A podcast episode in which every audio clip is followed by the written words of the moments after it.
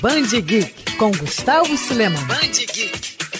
A turma da Mônica entra de vez na batalha contra o coronavírus. Em cartilha publicada nas redes sociais da turminha e da Unicef, os personagens criados por Maurício de Souza ilustram dicas de prevenção e combate ao Covid-19. Um fato que chamou bastante atenção na obra foi a imagem do Cascão lavando as mãos. Apesar de não ser a primeira vez que o personagem é mostrado se higienizando, é sempre surpreendente e marcante ver o Cascão nesse tipo de situação, ainda mais por ele sempre ter sido conhecido pelo medo de água. Além disso, outra forma de combate à doença, criada pela Turma da Mônica, foi a disponibilização de 188 títulos gratuitamente no aplicativo Banca da Mônica.